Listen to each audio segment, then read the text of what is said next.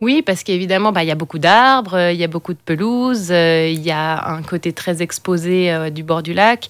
Il n'y a pas cette grande entrée majestueuse comme il y a au Bastion, donc il faut réfléchir les choses un petit peu différemment. Il y a le fait qu'il y ait des barrières tout autour, qui n'était pas une contrainte qu'on avait avant.